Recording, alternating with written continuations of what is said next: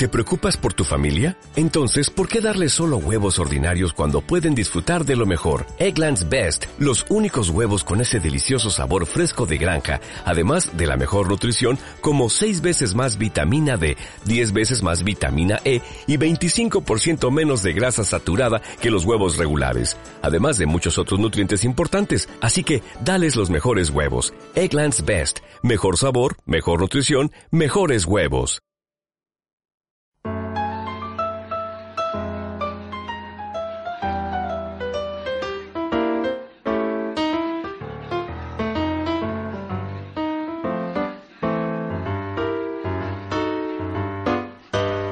A conversar ahora con un vecino, pero un vecino bastante particular. Bueno, cada uno tiene sus particularidades, de pronto eh, por sus ocupaciones, por sus inclinaciones, por sus hobbies.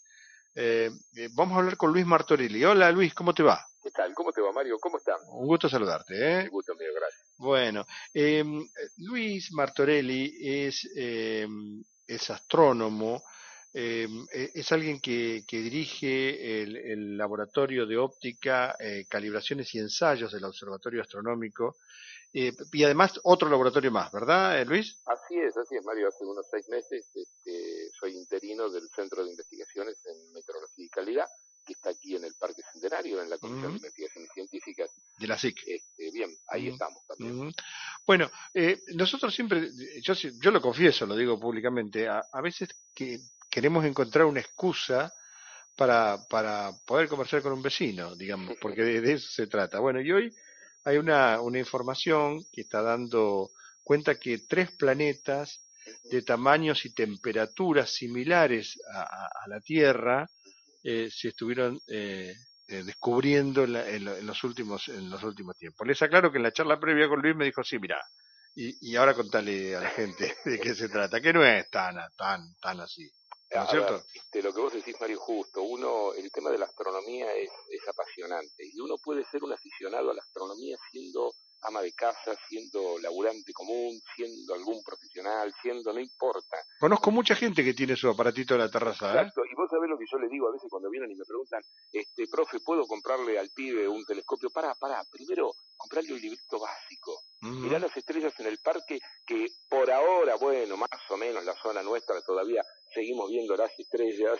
Es cierto, es este, cierto. Más o menos la luminosidad existe, pero no tanta y, y empecé a mirar el cielo como, como algo maravilloso. Entendé que hay arriba. Cuando uno tiene un telescopio, que es lo primero que uno tiene, la pasión por tener un telescopio, quiere poner el ojo como loco. El telescopio no es un televisor con el que hace zapping. Uh -huh. Es una herramienta muy delicada. Y yo se lo comento a los padres, a los chicos. Pero bueno, este, uno puede ser astrónomo aficionado desde chiquito, grande, en cualquier situación. Es apasionante. ¿Fue tu caso, Luis? Sí, fue así. Vos sabés que eh, yo un poco te comentaba que mi abuelo tenía por allá, por donde hoy existe el Gran Bell, una, en, en, la entrada a los porteños, una, unas hectáreas, y me crié allá con el abuelo que cultivaba un poco, va, cultivaba, él sembraba tomate, arvejas y un montón de cosas que después yo de chiquitito este, caminaba por esos lugares, eh, juntábamos y aprendí a mirar el cielo ahí, uh -huh. justamente con él. Ajá. Este, siempre tengo el recuerdo de estar sentado, viste, con un libro antiguo que lo conservo como oro acá. ¿Y, y cómo se llamaba el abuelo? ¿Cómo? ¿Cómo? se llamaba el abuelo? Uy, mi abuelo era Tomás. Ah. Ah, mira. Tomás Martorelli. Era, ah. era un personaje porque... Pero, pero entendía, ¿sabía algo del asunto no, o, o, o nada, sanateaba, nada. digamos? Pero ¿sabes lo que sabía? Con los vecinos. Vos sabés mm. que los vecinos eran, eh, eh eran eh, gente que cultivaba la tierra de Portugal, de Italia, de España, mi abuelo era, había venido, mi abuelo nació acá en La Plata, Ajá. mi abuelo en el 98, Mira. pero la madre se quedó en Italia, y él se, viste, se volvió y se quedó allá, pero este, era una cosa muy loca toda. Bueno, la cuestión que mmm, los italianos, los portugueses le enseñaron mucho a él. Uh -huh. Yo, ¿sabés lo que aprendía? A mirar un poco la naturaleza para entender las plantas. Mira y eso es apasionante. Sí, sí, claro. Sí, sí, claro. Es un sistema que no se debe perder, ¿viste? Sí, claro. Bueno, eh, eh, digamos, hay, hay, cuando uno se pone a, a, a ver las cosas desde el, desde el, lugar misterioso que uh -huh. tienen eh, los, los sistemas o sí. los ecosistemas, o llamarles como, como quieras, este, seguramente hay en esta búsqueda, este, serán búsquedas distintas, habrá que mirar para lugares distintos, pero en definitiva, eh, si uno es un curioso, por decirlo en términos de entre casa, eh, cualquiera de estas cosas lo van a atrapar. Totalmente. Mira, eh, yo hace ya unos cuantos años, 33 que estoy en el observatorio y me dedico desde la astronomía propiamente dicha al desarrollo de instrumental, tecnología, no solo para la astronomía, sino para la industria. Y gracias desde el laboratorio hemos avanzado mucho con altibajo. Bueno, quizás sabemos en lo que es la ciencia en este país, pero bueno, época buena, época mala, no importa, ahora estamos con la energía solar. Pero el otro día iba a podar la parra que era de mi abuelo. Mm, y yo, viste, una, una parrita chiquita que trajo de allá, cuando vinimos a esta casa que yo estoy viviendo ahora, que compró mi viejo, una quinta, y la voy a podar. No entiendo nada de poda, pero le dije a mi señora, le digo, mira, yo la voy a cuidar como oro esta parrita, y la quiero podar. Entonces empecé a mirar, a estudiar un poco, y una cosa que me sorprendió es que me decían, pode con cuarto menguante. Y yo me acordaba del abuelo. Claro. Y digo, pero mira vos, no puedo creer. Pero, y, y, hay, y, hay, y hay una relación realmente, digamos, cuando uno... Ah. Porque viste que eh, eh, yo digo que le, a vos te ha pasado que alguien, en lugar de, decirte que sos astrónomo, te ha dicho que sos astrólogo más de una vez. ¿No? y no sabes la cantidad de gente que me pregunta por un montón de cosas de la astrología, de Que te dice, yo soy de Capricornio. A ver, este, no suponte, te dice, yo soy de Capricornio, yo soy de Aries. Este, ¿no? Porque eh, hay una confusión. Bueno, pero hay, hay una relación estrecha entre entre los cuerpos este, celestes y, y, la vida y la vida cotidiana, ¿no es cierto? Mira, yo no te lo puedo decir porque desde la ciencia propiamente dicha, cuando uno aplica lo que uno todos los días estudia, analiza, investiga y por el cual hoy el hombre es el hombre y evolucionó hasta el extremo de que estamos hablando por celulares, por la televisión, esa ciencia no puede explicar hoy si realmente hay una relación. Pero, vos... no podemos descuidar que hay una relación de gravedad no podemos descuidar que el Sol y la Luna actúan sobre las mareas. Ahora, Luis, ¿vos esperaste el cuarto menguante para, para podar o no? Obviamente. Ah, pero ah. yo discutía con el abuelo ya de grande y sembraba cuando yo quería, no cuando él me decía. Ah. vos no sabés lo que me salía, un asco. Claro, claro. Las zanahorias eran hermosas las plantas, pero eran chiquititas, dos centímetros. el abuelo se reía. Yo discutiéndole la ciencia natural de él. Ahora, ¿qué significa esto?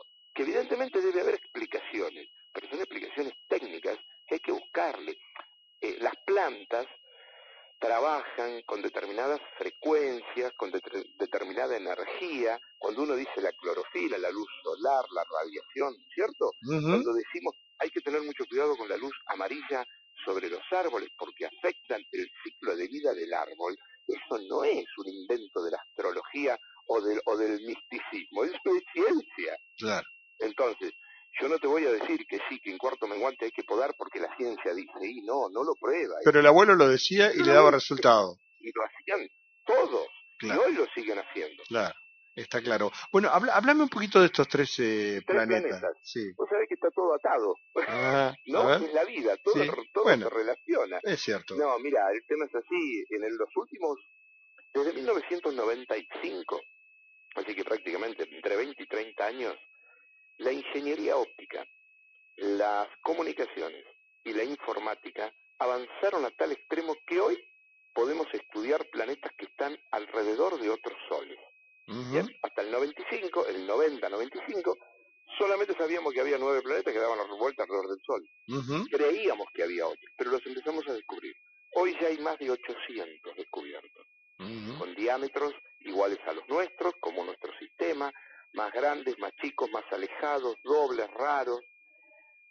Es decir, todas las semanas la astronomía publica investigaciones que viene llevando adelante con telescopios que son muy grandes y especiales para hacer este tipo de estudios. Claro. ¿De acuerdo? Entonces, hoy no podemos descubrir un planeta porque yo miro para arriba con el telescopio del Observatorio de La Plata.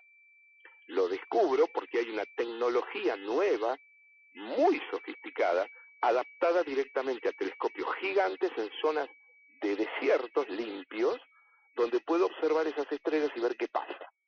Ahora, ¿vos me estás escuchando bien? Sí, sí, claro, perfecto. Ahora, ¿qué pasa, Mario? Cuando yo te digo, mira, sí, no hay ningún problema. Este, encontramos los tres planetas y tienen posibilidades de ser este, habitables. Uy, el salto que hay ahí para poder encontrar vida y decir que es habitable. Claro. Primero, ¿Son planetas del tamaño de la Tierra? Y más o menos. Segundo, ¿está alrededor de una estrella más o menos de edad de la, de la nuestra, del Sol? Se habla de una estrella ultra fría, dice. Bueno, peor todavía.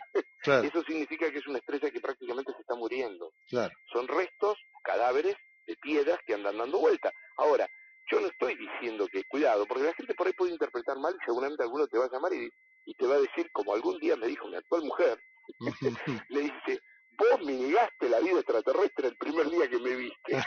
y yo le dije, no, yo no te niego la vida extraterrestre, te estoy diciendo... Vos tenés que decirle que los artistas plásticos son los extraterrestres. Totalmente de acuerdo, dibuja tu cosa. Por eso, vos decirle eso.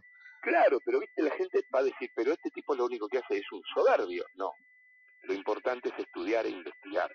Yo no voy a negar la vida extraterrestre porque sería un necio en función de las dimensiones, en, función de la impresionante cantidad de estrellas que hay, en función de todo lo que estamos viendo. Ahora, de ahí a que esa vida que se puede desarrollar en algún planeta camine, evolucione, tome conciencia y viaje por el espacio, el salto es inmenso. Claro.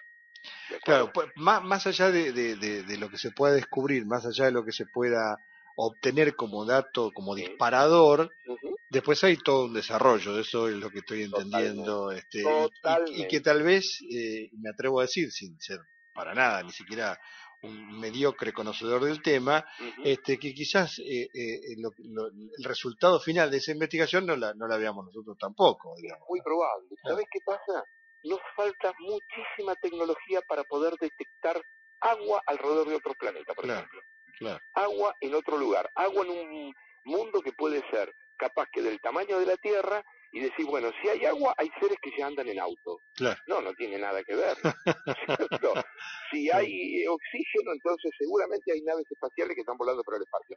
La mente del hombre vuela muchísimo y eso es así. Está muy bien. Bueno, este, vamos a encontrar otra excusa para seguir charlando, seguramente. ¿eh? ¿Podemos hablar de gimnasio, de estudiante? ¿Vos? No, no, mira, aunque no lo creas, jugué en gimnasia. Mi abuelo trabajó, el otro, el materno, trabajó en la construcción de la cancha y del ah. observatorio cuando vino de Chascomús. Ah, mira. Y yo jugué hasta los 18 en gimnasia. Y un buen día mi viejo, que laburaba en el Swift, que me venía a buscar, me miró y me dice, toma una decisión, o estudias o estudiar. Claro. ¿Y, pero la pasión por gimnasia la mantuviste o...? La pasión es, este, es angustia total. bueno, pero... soy fanático y mi hijo que mis hijos viven en Buenos Aires con su mamá y también ellos son triperos desde, desde chiquitos. Pero no somos fanáticos, tenemos muchísimos amigos pincha, este, nos reímos, nos llevamos bomba, pero lo bueno es este, mantener, este, bueno, qué sé yo, la camiseta y la pasión, el escudo va por otro lado. Seguramente. Luis, ha sido un gusto conversar contigo y, seguramente, como dije antes, vamos a encontrar otra buena oportunidad para, para seguir charlando. Mario, cómo no, un abrazo grande. Que tengas mucha suerte, un abrazo, ¿eh? Felicidades.